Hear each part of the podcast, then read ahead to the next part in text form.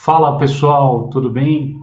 Começando aqui mais uma troca super legal, mais um quadro Ricardo Convida, em que eu estou trazendo a Cláudia Elisa, que é uma conselheira independente, super relevante no nosso mercado, uma pessoa jovem, inteligente, uma mulher que tem uma posição muito legal em uma série de conselhos, em muitas empresas, e que eu acho que tem uma mensagem interessante aqui para trazer para todos nós. Uh, então, uh, é, é, um papo que a gente estava ensaiando há algum tempo, então muito feliz que agora virou e a gente vai uh, trocar aqui em conjunto com todo mundo. Então, só um segundinho, estou trazendo a Cláudia Elisa aqui comigo na tela. Valeu. Cláudia. Olá. E aí, Ricardo, tudo bem? Super feliz tudo de bem. estar aqui. Obrigado por ter aceitado o convite. A gente falou a respeito dessa troca há um tempo e, e também estou muito feliz que está acontecendo, Cláudia. Também, também. É, existem tem, tem várias é, pessoas que, que acompanham aí é, é, o meu conteúdo e tem algumas mulheres que me falam assim, Ricardo, é, eu queria que você trouxesse algumas referências femininas importantes, tal, e aí Cara, na hora eu pensei, puxa, eu deveria trazer a Cláudia, porque a Cláudia tem tanta coisa legal para compartilhar, né? Pois é, e... é, cara, essa é coisa boa. A gente vai ganhando idade, vai acumulando também experiência e história, né, para contar. Idade nada, para conselhos que você tá, você é super jovem, né? Com certeza, é... nos seus pares, você está numa, numa situação super interessante de idade e exposição, né? Que é uma coisa que não é tão, não é tão comum, né? É verdade. E isso, a meu ver, né, a gente teve conversando, eu acho que é uma das mudanças ocorrendo nos anos mais recentes, né, na, no mundo das carreiras, né? As pessoas antigamente entravam em conselho se fossem é, a maior parte homens, né? É, mais velhos, com muita experiência, obrigatoriamente tendo sido CEOs de empresa, e hoje não é o que a gente vê. A gente vê que a diversidade de temas e necessidade de mais especialidade mesmo em determinados temas que são mais modernos, como transformação digital, a parte de inovação, a própria parte de SG, a própria parte de diversidade, é, tudo isso acaba é, inevitavelmente trazendo a bordo a necessidade dessa especialidade, né, para ter uma boa discussão sobre esses temas no boardroom, né, no, na sala de conselho. E aí o que a gente tem visto é isso estar tá presente em pessoas mais jovens, né, é, e que, portanto, serão chamadas, mesmo nunca tendo sido CEOs e mesmo nunca tendo sido exatamente pessoas de finanças, que sempre historicamente acabou sendo o perfil dos conselheiros, né? De um modo geral, os conselheiros e conselheiras eram pessoas também que vinham mais de um background de finanças, o que nos anos recentes tem mudado. Exatamente, né? Eu vejo que cada vez mais os conselhos que estão conectados com as com as questões que precisam ser resolvidas, trazem exatamente a, as habilidades e as capacidades que, que, que são necessárias né, na, naquele momento da empresa, não é? Exatamente, exatamente. E aí, você, e aí você tocou num ponto muito interessante, né? Assim, que faz uma diferença o que é uma carreira de um, ou uma vida de um conselheiro para o que é uma carreira do executivo. Normalmente, quando a gente é executivo, a gente é contratado para um job, para um trabalho, e, assim, a priori, se tudo der certo, né, a pessoa for entregando, a empresa for crescendo, a ideia é que essa carreira dure, né? Tenha lá 20 anos né, na casa, e já é diferente. O conselheiro ele tem um mandato, e normalmente esse mandato é um pouco por isso, porque às vezes a empresa ela tem uma questão, uma missão a ser resolvida e isso demandará uma certa composição do conselho. Daqui a dois anos, que normalmente são os mandatos são de dois anos de um conselheiro ou de uma conselheira, é, pode mudar a missão, pode mudar o foco. E aí talvez a gente tenha que mudar a composição do colegiado para poder endereçar adequadamente determinado assunto dentro, do, do, dentro da sala, né? Então, isso é um pouco Perfeito. diferente também. Perfeito, essa questão da renovação é muito importante, né? É, é. é e, e, concordo, né? É, acho que e é uma realidade que ela, ela ainda existe, mas em muitos lugares já está começando a mudar. A gente vê a importância é, da questão da diversidade no conselho. Hoje a gente tem é, grandes nomes é, femininos em conselhos, você é um deles, né? É, inclusive, eu iria até pedir se você pudesse contar um pouco da sua jornada, eu acho que isso seria bem interessante para entender, né? Como é, que, como é que você veio de uma carreira executiva para conselho, como que isso fez sentido para você, sabe? Tá. É, e, e o mais interessante, porque se você me perguntar, eu no meu início de carreira, eu não tinha uma meta assim, quero ser conselheira. Mas aí você vai amadurecendo, vai ganhando estrada e vai entendendo o que que fazem lá no conselho, e aí fala, hum, isso eu acho que é um lugar que eu gostaria de estar. E você vai mudando até os planos e os projetos. Mas assim, tentando não ser muito longa, né? Porque são 32 anos aí já de jornada entre executiva e conselheira, né? É, como bom, porque eu entrei nessa vida executiva, até pelas escolhas que eu fiz de faculdade. Eu fiz administração na PUC do Rio, junto eu fazia matemática na UERJ. Durante dois anos e meio eu fiz as faculdades juntas, né? Porque eu sempre gostei de matemática e tal. E um, em algum momento parei a matemática, porque fui efetivada num banco que eu trabalhava, Banco Bozano Simonsen, né? onde também depois eu saí, fui fazer estágio fora, é, fiz estágio numa corretora em Londres durante quatro meses, depois fiz estágio numa empresa de auditoria externa na Alemanha durante cinco meses, e esse estágio acabou me propiciando, na volta ao Brasil, a entrada na minha primeira grande empresa mesmo, trabalhando como analista, né, que foi a antiga Brahma, né, que virou depois a Ambev, né, ah, eu fiz estágio fora pela IESEC, que é uma associação internacional que promove intercâmbio. Você fez a IESEC também? também? É, eu sou a IESEC. Ó, é muito legal, né? A filosofia, a proposta, né, dessa associação global, né, surgida no pós-guerra, exatamente para motivar essa troca de práticas é, no mundo inteiro, né? E, e aí a Brahma, ela tinha esse contato com a ESEC. Eles receberam meu currículo, fui lá conversar, fui contratada na diretoria financeira na, especificamente na mesa de aplicações financeiras, mas eu via que era um trabalho muito com uma parte externa da empresa. Logo eu falei assim, não, eu quero conhecer do negócio.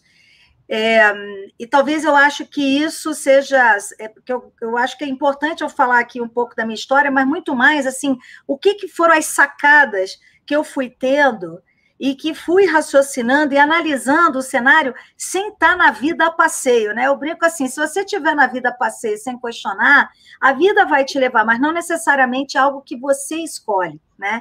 E isso eu acho que é uma primeira dica para quando a gente está começando a trilhar a nossa vida profissional, da gente estar tá bem atento com relação a isso.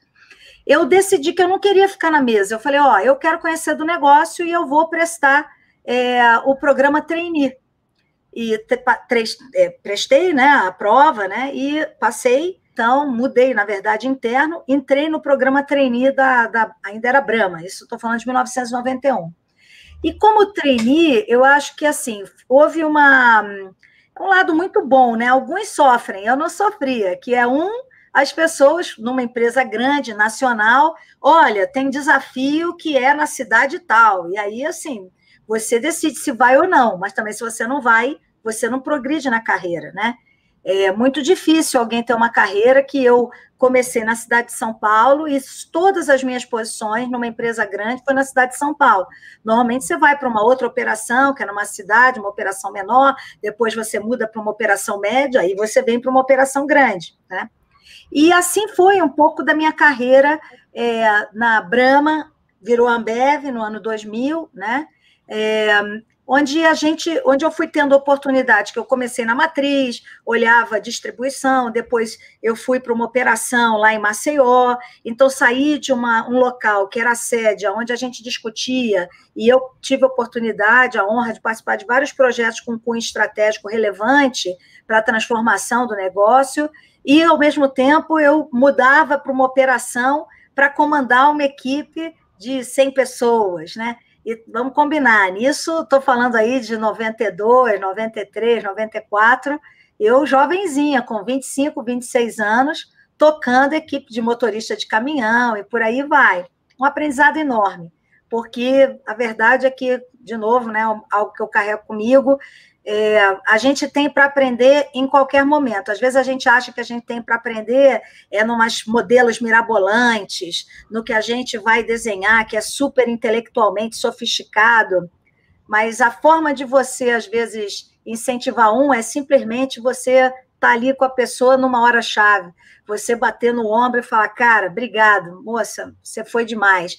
E isso é um aprendizado também, como fazer isso e como fazer isso não de uma maneira mental, né, programada, mas de uma maneira aberta, emocional e verdadeira. Então, eu acho que esse é um aprendizado interessante que a Ambev me possibilitou entre estar na matriz, estar no campo.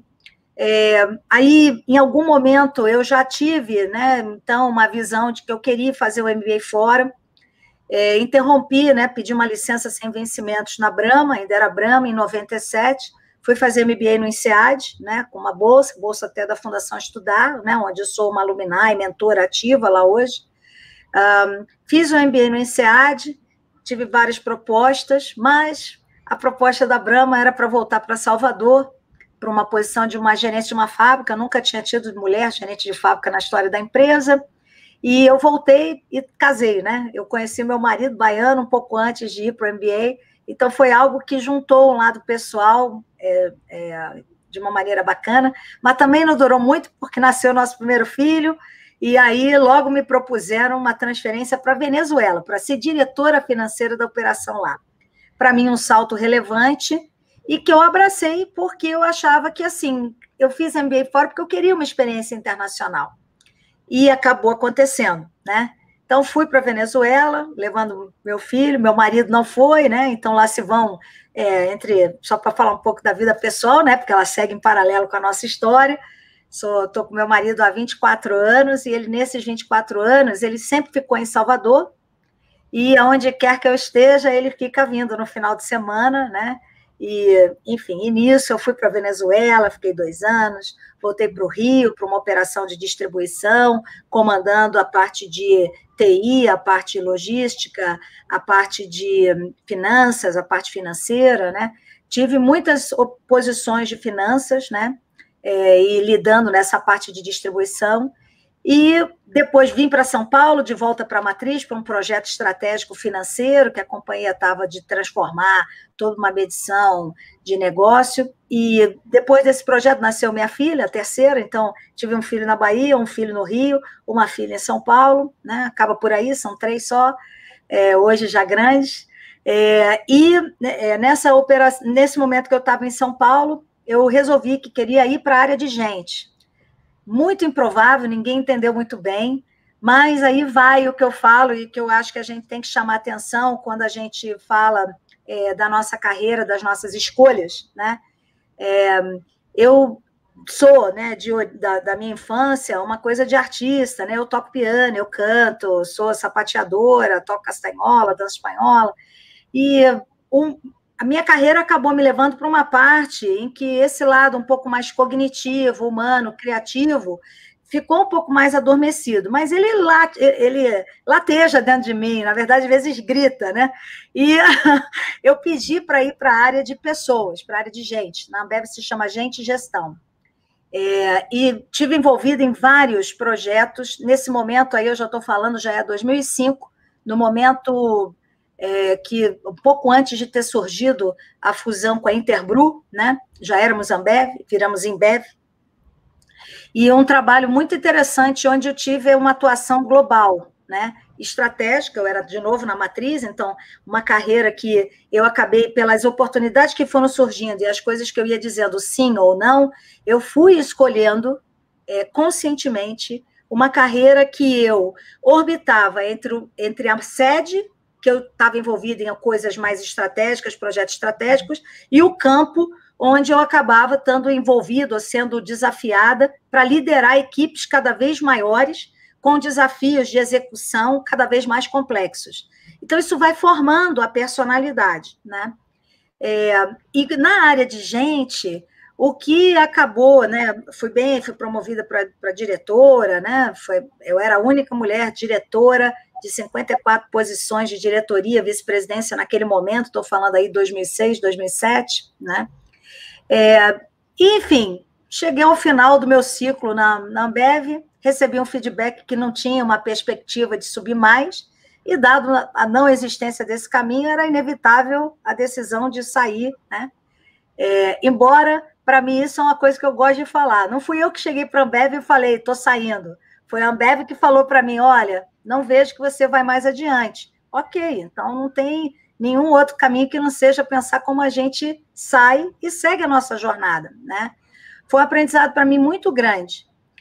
É, no momento que eu saí, eu acabei indo trabalhar com um fundo, né? Fui a primeira CFO de uma investida do GP Investimentos, a Leite Bom, mas acabei ficando muito pouco tempo é, lá, era em Goiânia, tinha uma questão também um pouco familiar, estava na dúvida se levava a minha família, e tinha uma questão mesmo que aí eu recebi um convite do Cláudio Galeazzi, do Abílio Diniz, para me juntar ao Grupo Pão de Açúcar. É, e foi, assim, uma experiência para mim muito interessante, porque o GPA, naquele momento, ainda com o Abílio Diniz presente lá, era uma empresa que tinha um foco muito grande no lado humano, ser humano, desenvolvimento humano, numa visão até de autoconhecimento forte. Então, é, eu brinco que, graças a Deus, eu fui cunhada né, em lugares que desenvolveram habilidades diferentes. A Ambev, sem dúvida, pela cultura corporativa que tinha naquele momento, a gente sabe que cultura é algo que sempre evolui, então não saberia dizer exatamente como está hoje, mas naquele momento era muito foco em resultado, era muito focado assim no, no, na entrega, né? E a entrega ditava se você ia crescendo. No GPA, você já tinha uma visão de que, ok, mas como que você interage com as pessoas? Como são as relações? Né? É uma empresa que lida com cliente que basicamente são mulheres, as donas de casa, que fazem as compras. Então, era uma cultura diferente. E para mim foi muito bom. Foi um lugar que cresci bastante, né? É, enfim, é, fui, é, entrei como vice-presidente de RH, um pouco de tempo depois, teve, virei vice-presidente de planejamento estratégico, M&A, novos negócios, voltei um pouco para minha origem financeira, né? É, a gente trouxe para o Brasil a Danham, que é uma empresa de Big Data Analysis, em 2010. Ah, como M&A, a gente estudou vários processos de aquisição de outras empresas do mundo de varejo, né? Estava é, envolvida o que era a busca dos projetos de sinergia do que foi a aquisição do Ponto Frio e a fusão, né, a associação com a Casa Bahia, formando a Via Varejo. Então, enfim, tinha um espectro de responsabilidade muito grande, o estudo de como nossas plataformas digitais iam funcionar. Então, acabou sendo um momento que eu diria para mim foi um divisor de águas em termos de uma visão estratégica, digital, é, que nunca saiu de mim e que, de fato, hoje eu vejo, aí vou dar um salto, como conselheira, algo que acaba é, me ajudando muito no tipo de conversa que hoje me chamam a ter nas reuniões de conselho, dos conselhos onde eu participo, né? É, vivi esse universo, né, GPA, fui CFO da Via Varejo, no momento que a gente tinha uma formação acionária X, e isso mudou em 2012, né, com o Casino assumindo o controle acionário. É, nesse processo, acho que houve uma mudança geral de todos os executivos do que era a gestão ou a ligação anterior, né? E foi aí, nessa passagem, na saída da Via Varejo, que eu conheço o Anderson Birman, é, fundador da Arezo Co. Isso eu estou falando já estamos em 2013, é, em 2011, a Arezo abriu capital, em 2013, ela estava revisando o seu conselho, e aí aquele negócio dos relacionamentos. Então, o mundo de conselho, ele não é um mundo que funciona muito através dos headhunters, sabe? Ele é um mundo que tem muito a ver com as conexões que você tem com o seu networking, quem te conhece. E ao escutar de alguém o que, que é uma missão, a pessoa fala: conheço uma pessoa que eu acho que pode te ajudar. E aí essa recomendação acaba realmente se transformando numa conversa que eventualmente vira um convite para você se juntar a um conselho. O Anderson foi assim, ele falou para a pessoa dele de gente gestão, puta, estou precisando conhecer alguém que seja desse mundo, alguém diferente, alguém assim que também já tenha passado pela área de gente. Aí a pessoa que era naquele momento a diretora de gente gestão, Raquel, ela falou: Você conhece a Cláudia Elisa? Pô, eu fui chefe dela, tinha sido chefe dela na Ambev, e aí ele me chama para conhecer, e aí surge o convite para eu fazer parte do conselho da Arezo, algo que para mim foi de uma honra, um agradecimento que tenho enorme com o Anderson, que apostou em alguém que nunca tinha sido conselheira. Então, isso tem que acontecer, né? Eu, eu falo, as pessoas falam, ah, não, é só competência. É, mas também é sorte, porque eu poderia ter conhecido alguém que não estava disposto a apostar, e ele estava, né? É, éramos um conselho de 10 pessoas, talvez até por conta do negócio que tem a ver com a mulheres, né? Nós éramos três mulheres em 10 posições de conselho, então isso era muito bom, né? E, um, e nesse é, ponto assim do, do, conselho, lá fiquei quatro anos, né? Um, e logo depois que eu entrei no conselho da, da Arezo, surgiu um convite para eu me juntar à Votorantim Cimentos como executiva. É, aí já aquela negociação, olha, eu quero ir, mas desde que você não fale para mim que é para largar o conselho onde eu estou. O negócio não é concorrente, por aí vai. Então, por que, que eu estou contando essa passagem? Porque isso, Ricardo, é algo também que eu vejo mudando muito mais recentemente. Antigamente, eu acho que as pessoas elas tinham nas né, empresas um conceito, não, a pessoa está aqui, é funcionária daqui mas eu estou vendo todas as empresas nas suas áreas de gente rediscutindo as políticas e até o código de conduta, né, muitas vezes, com relação a liberar alguém para ser conselheiro é, ou conselheira numa empresa, numa startup, alguma coisa assim, porque a pessoa também fica melhor. Né? Isso é bom para o executivo e é bom para a empresa onde o executivo trabalha. Bom, assim fui. É, então, para a Votorantim Cimentos, tive uma posição global na área de gente, gestão, comunicação, marketing corporativo, um aprendizado gigante. É, senti na pele o que é você estar tá numa multinacional brasileira, onde, vamos combinar, a gente tinha operação como Votorantim Cimentos, é, Estados Unidos, Canadá, é, é, Espanha, né? Também tínhamos Turquia, Tunísia, Marrocos, Índia, China, América do Sul. Mas assim, a gente lidava com pessoas e executivos que normal, que são de países e nacionalidades que normalmente eles são os donos ou onde está a matriz e ditam as ordens para o terceiro mundo, digamos assim. E aqui era o contrário, é nossa, como a gente consegue demonstrar que é uma empresa brasileira e o que, que ser brasileiro adiciona de valor nessa cultura. E para mim foi muito legal sacar que ser uma multinacional brasileira traz para a mesa uma visão de flexibilidade, uma maior abertura, a não ser uma coisa assim, olha, a gente está decidindo aqui na matriz, executa. Não, uma visão de, olha, a gente está bolando aqui o que, que vai integrar a nossa marca e tem que ser algo que fale ao coração de todos nós. Não é só decidido aqui, você implanta e assim acredita no que está escrito no papel, tem que fazer sentido. Então foi assim uma experiência para mim muito interessante o que é atuar como matriz numa empresa global, né? É, mas a verdade é que é um negócio muito técnico, né? Eu é, via que não tinha assim, uma perspectiva de ir para uma cadeira de CEO de alguma business unit e hum, queria ser CEO. Aí nessa época eu já estava na minha cabeça, né? Estava no conselho da Arezo, já lá, a verdade, todo mundo que estava comigo, eu acho que dos 10, é, sete pessoas eram ou tinham sido CEO. Aí você fala assim, hum, eu acho que tem que ter um tick in the box, né? Um check assim de que, puxa, ela foi CEO. E eu queria me testar, né? Mas eu sabia que eu teria que então voltar para algum setor. Aí, de novo, a escolha, a decisão e a análise de cenário. Eu teria que procurar uma posição de CEO em algum lugar de novo. Ia ter que encontrar alguém que apostasse em mim. E isso ocorreria mais facilmente se eu voltasse para o varejo, porque, de fato, a minha experiência de Ambev, de GPA, elas trouxeram um backbone de conhecimento muito relevante.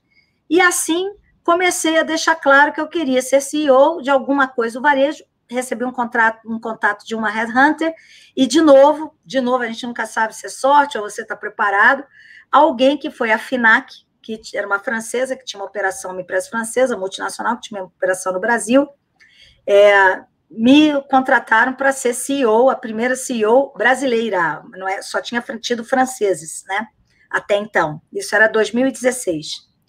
É, o mercado já sabia que era uma empresa em dificuldades, ao mesmo tempo, uma dúvida se sairiam ou não do Brasil.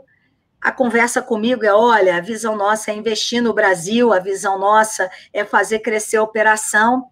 E aí a gente descobre que às vezes a intenção da matriz é certa, quem está aqui é certo, mas tem um contexto que foi governo Dilma, final, impeachment, Brasil que não vem, é, uma concorrência cada vez maior no e-commerce, a necessidade de caixa da empresa, negociações de renegociações de aluguel que não iam na velocidade do que a empresa decidia. A França compra uma empresa local é, chamada Darty e passam por uma dificuldade de total foco do capital lá e não para fora do país. E isso tudo acabou fazendo com que, apesar do que foi a conversa comigo, da, da vontade de investir no país, não houve realmente uma visão estratégica de sair do país e passar a operação para uma outra operadora, no caso é a Livraria Cultura. Né? Então, saí da FINAC, né? a FINAC saiu do Brasil, né? é, como ligação da matriz, passou a ser uma bandeira dentro de outra empresa, né? É, e aí, eu também, pouco tempo depois, é, terminando dois mandatos na Arezo, saí da Arezo, recebi um convite para uma outra empresa como conselheira, entrei no conselho da TOTOS, e entrei no conselho da TOTOS, aí já como head, líder do comitê de pessoas. Então, algo muito interessante, é, se eu for contar na minha carreira toda, até aquele momento, entre 1991 ou 1989, quando eu comecei a trabalhar, né, até 2000 e até 2013 ou 2015, 16, se você falar assim, a maior parte eu fui financeira, né? É, mas quando eu olho os locais aonde eu trabalhei como conselheira ou membro de comitê ou head de comitê, é, todas as posições acabam alavancando muito no que foi a minha passagem pela área de gente, pela área de RH. É, e, e, então é um pouco disso, né? Quer dizer, não tem como você ser conselheiro sem dominar razoavelmente finanças, principalmente se for empresa de capital aberto. Era o caso da Arezzo, é o caso da TOTS, por onde eu passei. Você tem muitas aprovações de pautas técnicas em que você está assinando e deliberando como administrador da empresa, né, dando a sua contribuição, então não dá para não saber analisar os números. Ao mesmo tempo, não basta só isso, tem que ter algo mais, que é o que você traz a mais para a sala, né? E no meu caso, o que eu vejo que tenho trazido é, é, a mais para a sala é essa questão de gente, essa questão de inovação e ter trabalhado na TOTS foi muito interessante, né, no Conselho da TOTS, pelas discussões que a gente tinha em termos de modelo de negócio, em termos de como a gente muda a abrangência da atuação da empresa, no caso lá, saindo de uma cadeia de valor que olhava só uma visão de sistemas de back-office e a empresa evoluindo para uma visão de fintech, né, como a gente traz instrumentos financeiros para colocar em cima de uma base já instalada de presença em 30 mil clientes, e hoje continuam lá com o que eles estão melhorando, né, tanto no avanço em algumas verticais especialistas, como educação, por aí vai, como outras é, avanços no que seria o Martech, no que seriam é, plataformas de performance, né, que ajudem as empresas a se desenvolverem. Ou seja, uma discussão estratégica muito interessante, né, e que acaba passando por esse mundo digital, da transformação, de como as empresas passam a fazer os seus negócios, né. Então, entrei na TOTOS e recebi, aí de novo, um convite para voltar a ser executiva, né, é, aí estou falando já de agosto de 17, né? É, num grupo, que é o Grupo NC, que é um grupo multinegócios. Eu nunca tinha trabalhado diretamente numa holding de um grupo de negócios, e para mim, de novo, aceitei, embora tinha dúvidas se deveria ir, porque estava gostando já dessa vida de conselheira e achava que deveria ir. Eu falava, puxa, mas eu ainda estou nova, né? Acho que é melhor, assim, eu estava com 50 anos, eu falei assim, puxa, eu acho que ainda tenho estrada aí para ser executiva, vamos lá. E fui para essa empresa, eles são donos das farmacêuticas, EMS, Legrand, Nova Química, Germed, Multilab. Eles têm um negócio de real estate, que é a 3E. Eles têm um negócio de, é, de mídia, que é a afiliada da Globo de Santa Catarina, a NSC. Eles têm um negócio de energia eólica e eles têm um negócio de saúde, né? É, fiquei com eles lá no que foi todo um início de formatação é, de uma governança do grupo, que depois ganhou alguns outros formatos, havia uma visão de internacional que justificava a minha presença, depois um pouco disso mudou, passou a não justificar a minha presença, e, enfim, chegamos a um consenso de que o grupo tinha que ir numa outra direção, e nessa direção eu não me via mais me encaixando, nem eles me viam me encaixando nisso. E aí eu falei, ó, oh, tá na hora agora de me dedicar só aos conselhos. E no que foi então a virada de 19 para 20, é, eu assumi que seria só conselheira. Em março de 20, eu me candidatei e fui eleita conselheira do IBGC, né, o Instituto Brasileiro de Governança Corporativa, né? É, é uma eleição pelos sócios, né, pelos associados, né? E fui eleita, né? Eram três vagas, eram umas sete, oito pessoas se candidatando. Eu fui a segunda pessoa mais votada, fiquei muito feliz. É, Nesse mesmo momento, um pouco antes disso, eu comecei a atuar num conselho consultivo da Gouveia Ecosystem, que é o Marcos Gouveia, uma pessoa super experiente, vários negócios no mundo de varejo, né? É, em abril de 20, eu fui convidada para fazer parte do conselho da Ivan Incorporação, construtora, né? É, que é uma empresa listada de capital aberto, e poucos meses depois eu fui convidada a assumir como head do comitê de inovação da empresa, onde a gente analisa e estuda startups periféricas, né?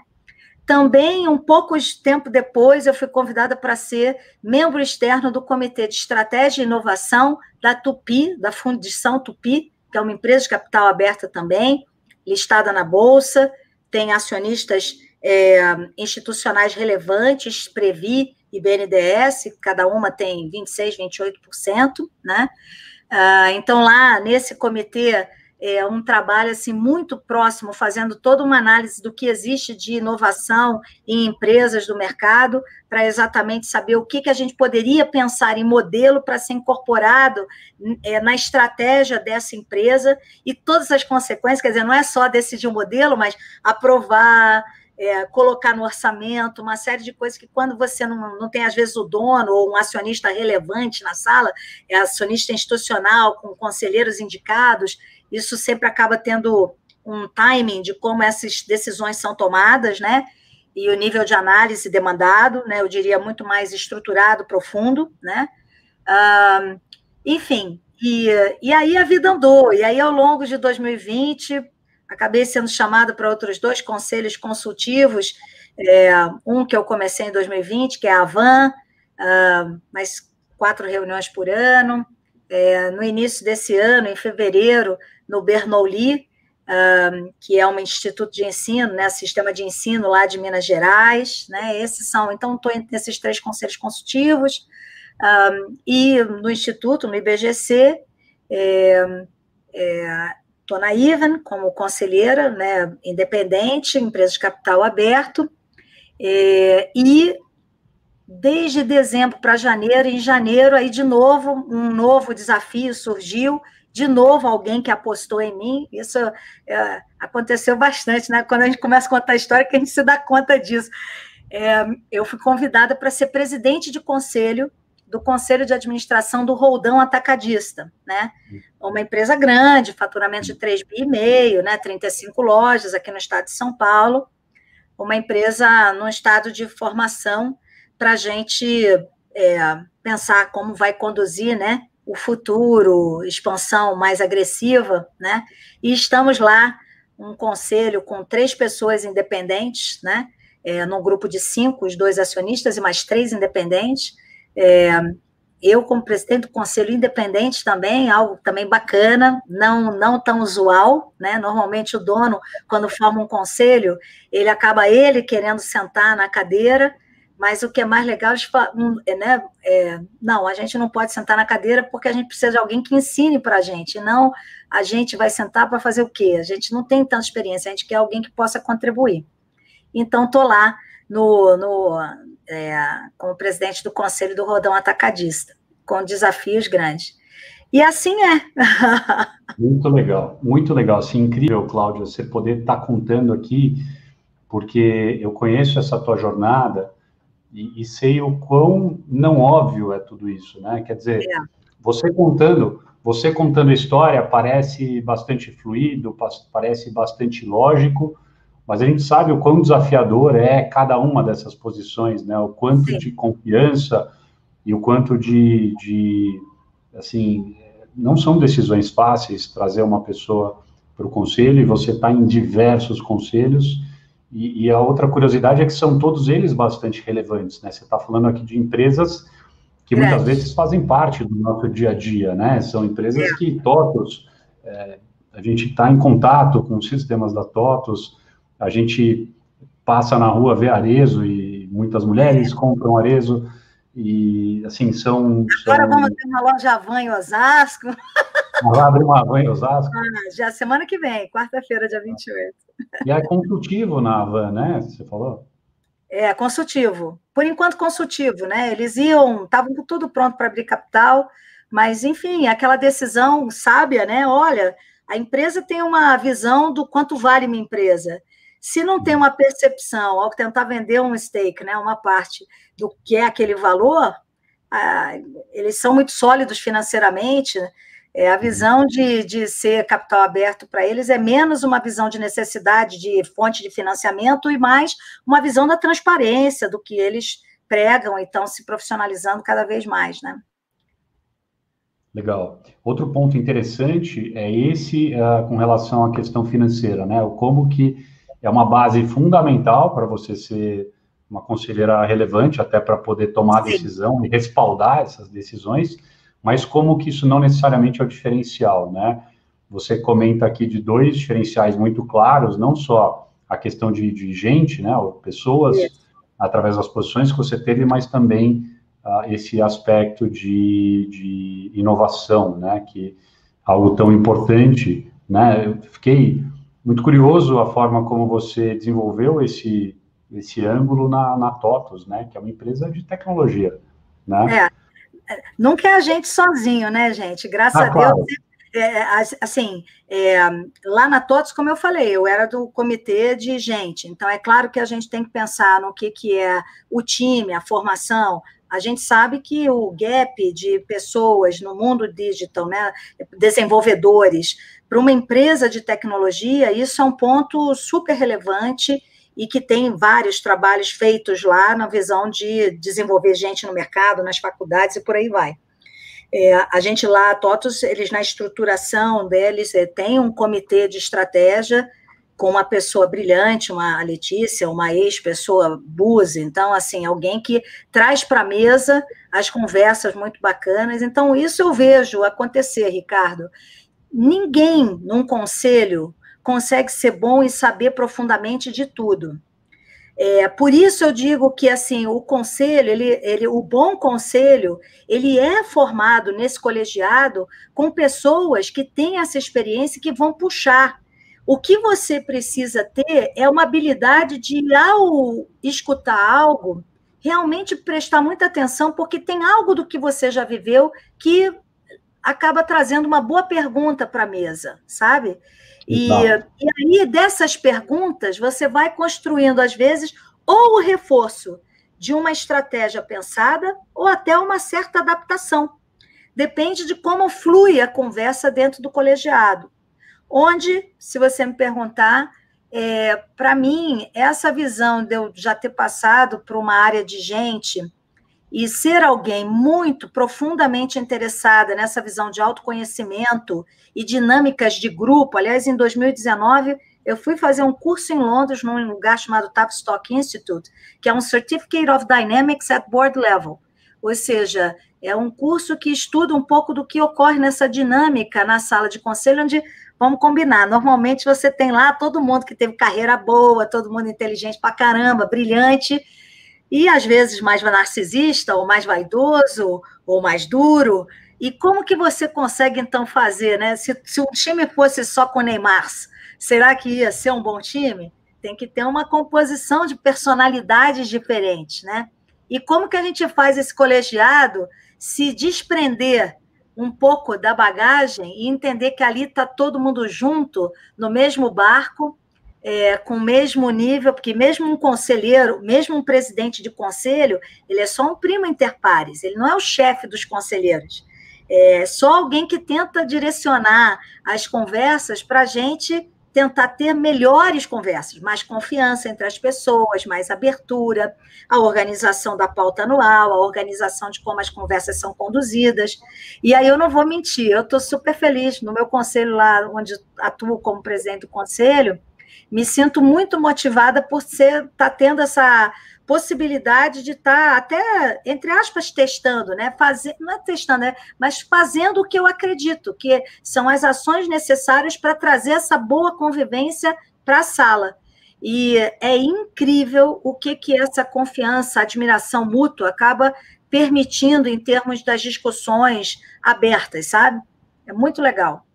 Sem dúvida, né? Essa questão da, eu acho que da mediação. É, né? mediação, é isso é, e, e, o quão importante as perguntas é. são, né? E, e não, não necessariamente essa questão de quem sabe mais ou quais são. É isso.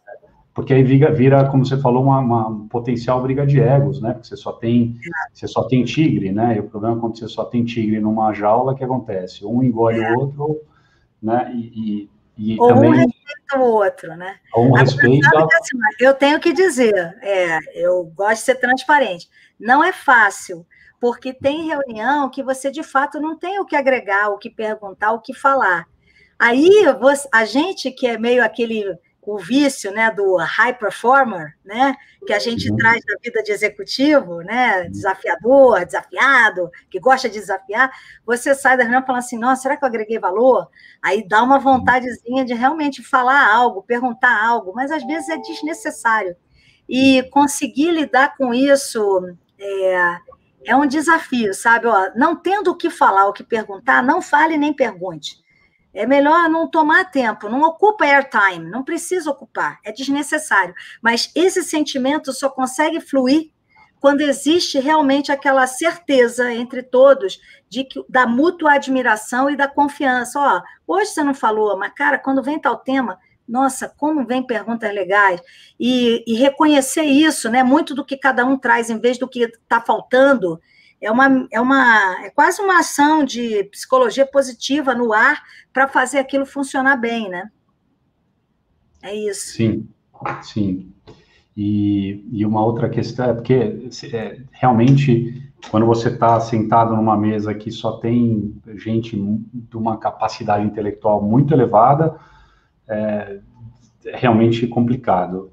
Você, você ter, ter, a, ter a segurança de que você está ou é trazendo algo, ou senão não falando nada. Agora, com, com relação ao, ao, IBGC, que agora você está lá no conselho, tá certo? Isso.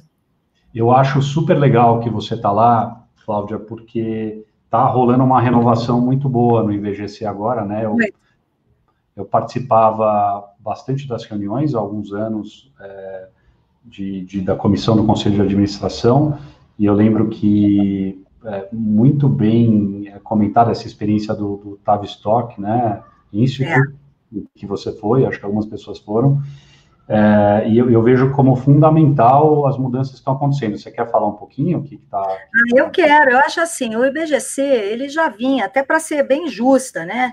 É, é, eu diria assim, desde a da, do, da turma, né, do, do, grupo de conselheiros e da, do time de gestão que tinha no IBGC antes de 2019 para trás, já vinha ocorrendo, desde 2019, uma renovação grande, um novo planejamento estratégico, né? É, e em 2020 houve, de fato, uma mudança, entrou um novo diretor-geral, o Pedro Melo, né? Que, é, obviamente, quando a gente muda uma direção né, geral, não tem jeito, vai mudando, novos conceitos, novas discussões ocorrem.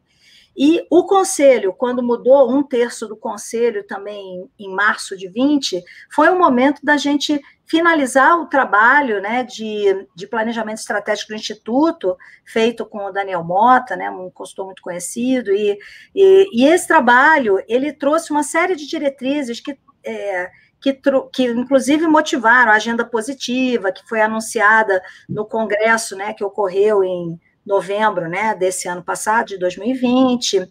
É, e a pandemia, ela acelerou o movimento e fez todo mundo pensar de um modo diferente. Então, é, a reação do time de gestão do IBGC foi muito rápida, em termos dessa migração do mundo presencial para o mundo online.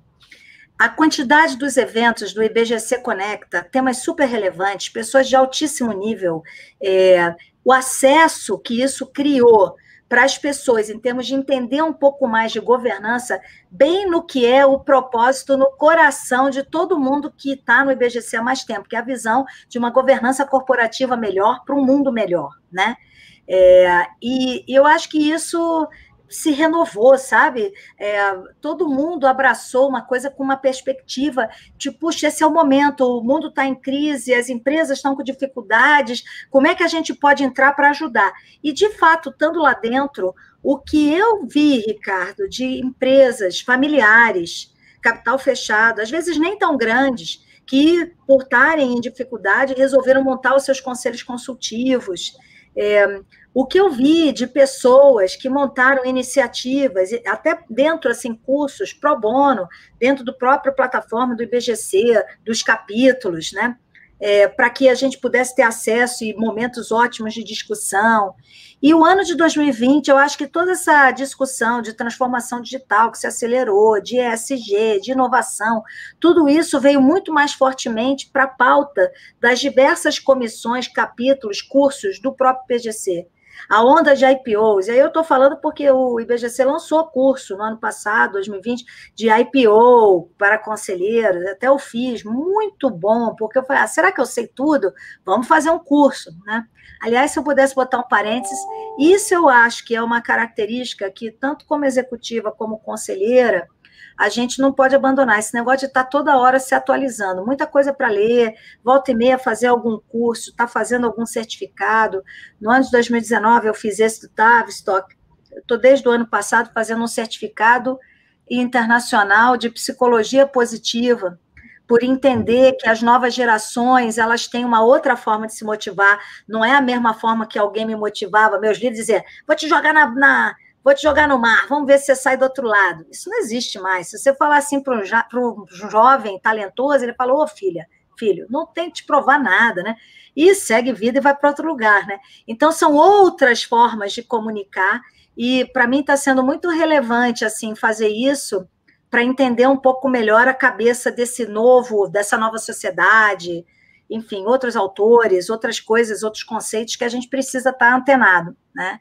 Então, eu acho que esse trabalho do IBGC, voltando para o IBGC, ele tem sido muito interessante porque ele abraçou essa vertente de novos conceitos sendo amplamente discutidos nesse momento de pandemia, crise, novos valores, e, e ele tem é, reforçado muito, né, tanto por trás de impulsionar essas discussões no mundo corporativo, no mundo dos conselhos, no mundo das empresas familiares, é, pelo Brasil afora, o fato de ter curso online, muita gente de outros estados podendo participar, que antigamente era mais difícil, era presencial em São Paulo, tem um custo a mais, né? Então, é, é interessante como as, as, as, pandemias ou as crises, elas trazem é, perspectivas, oportunidades que ninguém nunca imaginou. Tá Exato, tá até, essa, até essa questão da geografia, né? Eu lembro que o BGC é. tinha os núcleos dele, e às vezes essa dificuldade do Covid acaba unindo é. mais Totalmente. algo que era um, um, pouquinho mais separado, né? E muito legal que você está fazendo parte dessa, dessa transformação toda é. do BGC, fico muito feliz.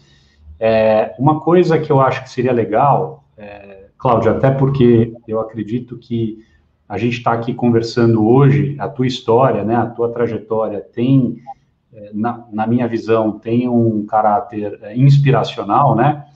Eu te perguntaria o seguinte: como, o que você diria para o profissional financeiro, né? Eu acho que nas tuas palavras aqui muita coisa já foi dita, né? Que não, não basta só fazer o óbvio, né? Eu acho que o que está por trás de pano de fundo aí da tua história é um pouco isso, né? Não faça só o óbvio, né? Porque só o óbvio não é o diferencial que vai te elevar. É que mais você falaria não só para as profissionais, mas para os profissionais também financeiros, enquanto carreira, né? O que, o que buscar, é, como, como perseguir essa, essa, esse, esse objetivo maior de, de, de aonde se quer chegar profissionalmente? O que, que você é, ó, Pô, Ricardo, adorei essa sua pergunta. Ó, primeira coisa eu queria te dizer, eu acho que não teria conseguido todas as coisas que consegui se eu não tivesse sido uma profissional de finanças.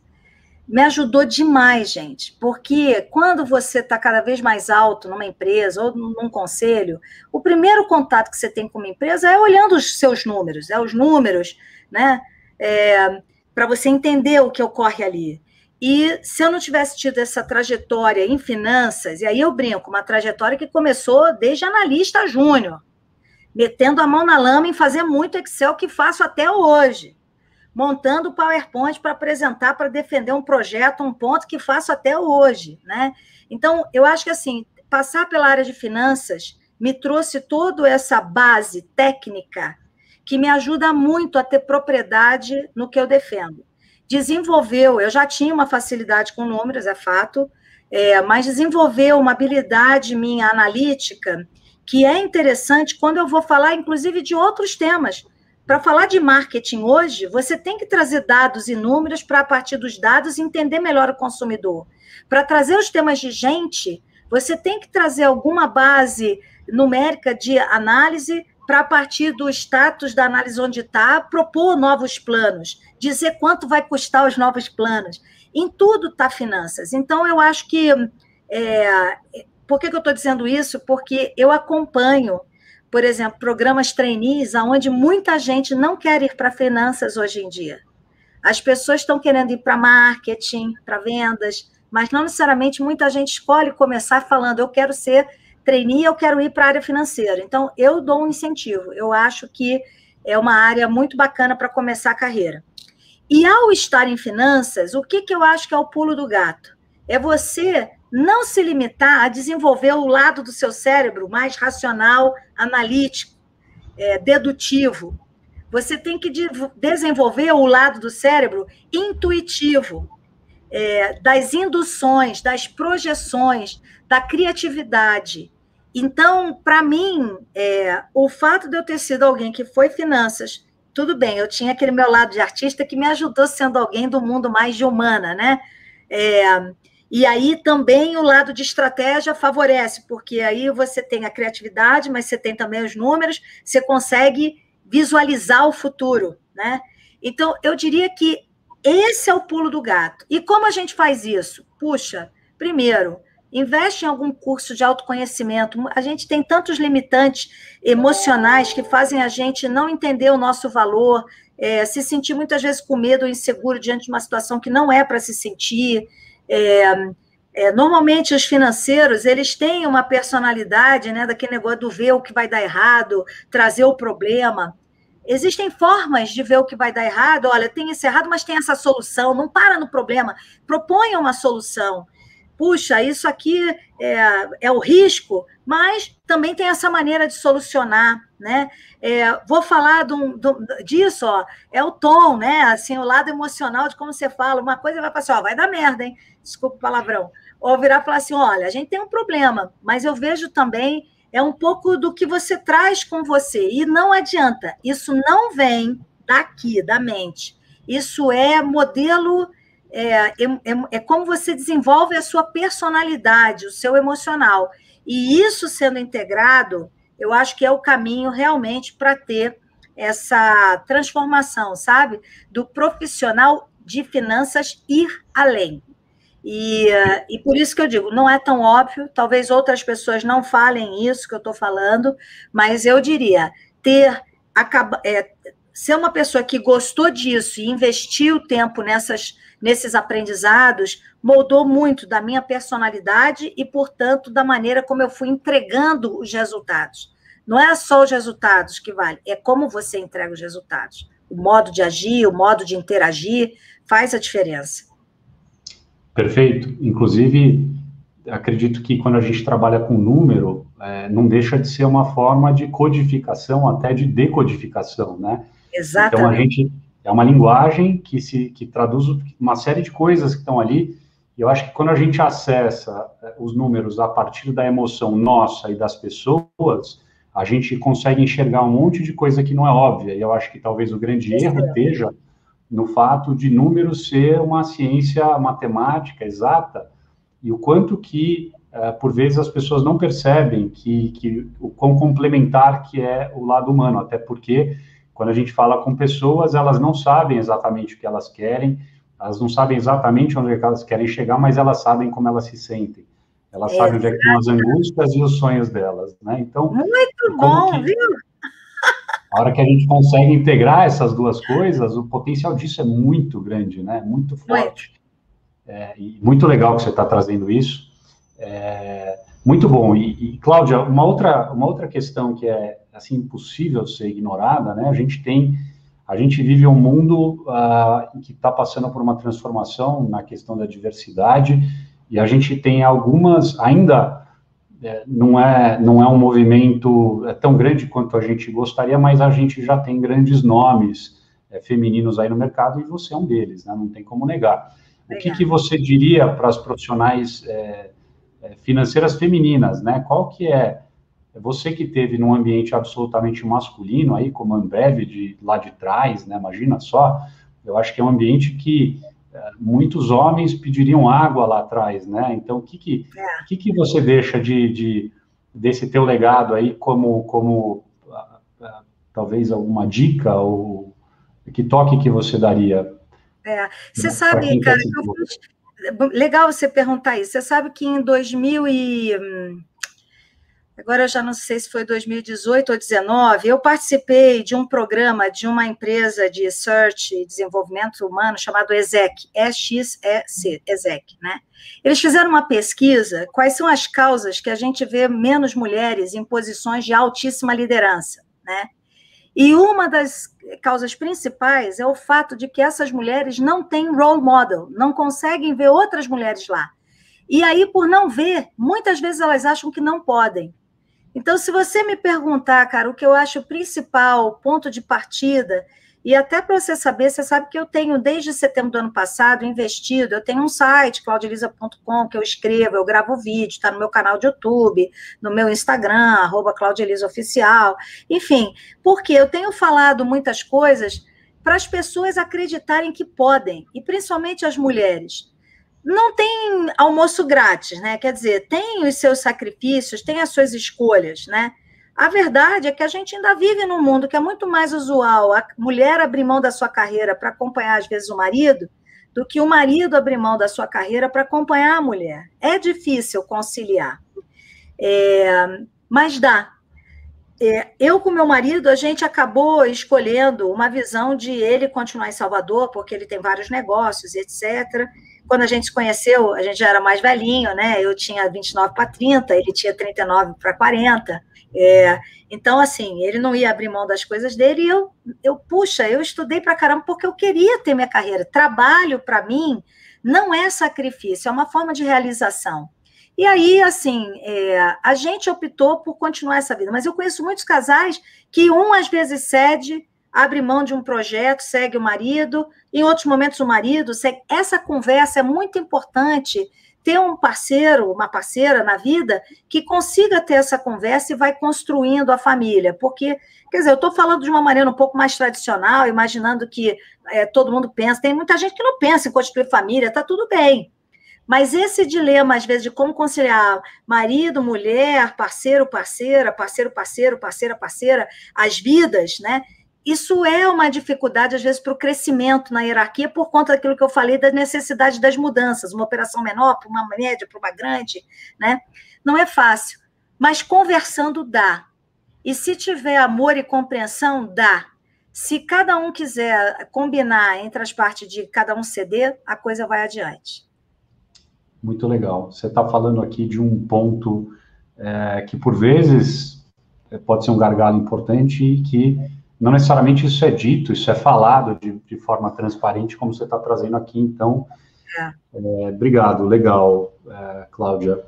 Eu, eu, há bastante tempo, queria é, ter tido essa conversa exatamente pelo ponto do role model. Eu acredito uh, de, de, coração que, que quando a gente vê, a gente consegue acreditar mais que sim é, é possível. Né? É isso. E acho que, que você tem um papel importante nesse sentido aí, que você tenha cada vez mais exposição, né? Se Deus quiser, isso, isso vai impactar bastante gente, eu acho que é importante, né? A gente está vivendo um mundo em que os intermediários passam a ter cada vez menos importância e as pessoas é, conseguem, desde que tenham consciência disso, ser donas do próprio caminho, do próprio sucesso, né? Então, que legal que você está aqui, obrigado, assim, demais, demais mesmo, Cláudia.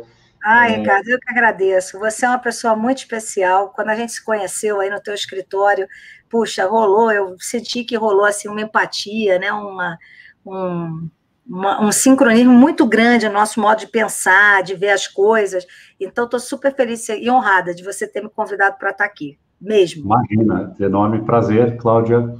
Então, é, sucesso demais aí nos teus conteúdos, na, na, tua divulgação dos conceitos todos que você carrega e, e vou certamente te ver aí em novos conselhos e, e, feliz aí de ver essas grandes marcas e saber que você está por trás desses projetos, tá? É isso. Muito obrigada. Valeu, Cláudia. Obrigada, querido. Tchau. Valeu. Um abração. Beijo. Tchau. Beijo. É isso aí, pessoal. Cláudia Elisa, olha que história incrível, né? De construção de carreira, é, de, de, busca de ideal.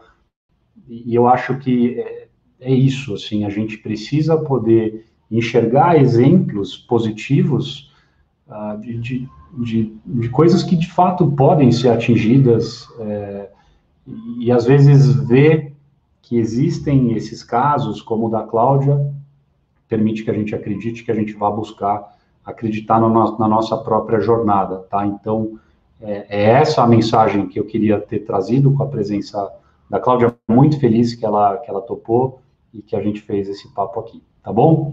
Então, valeu, pessoal, um grande abraço para todo mundo aí e a gente se vê no próximo Ricardo Convida. Beleza? Então, valeu. Até lá.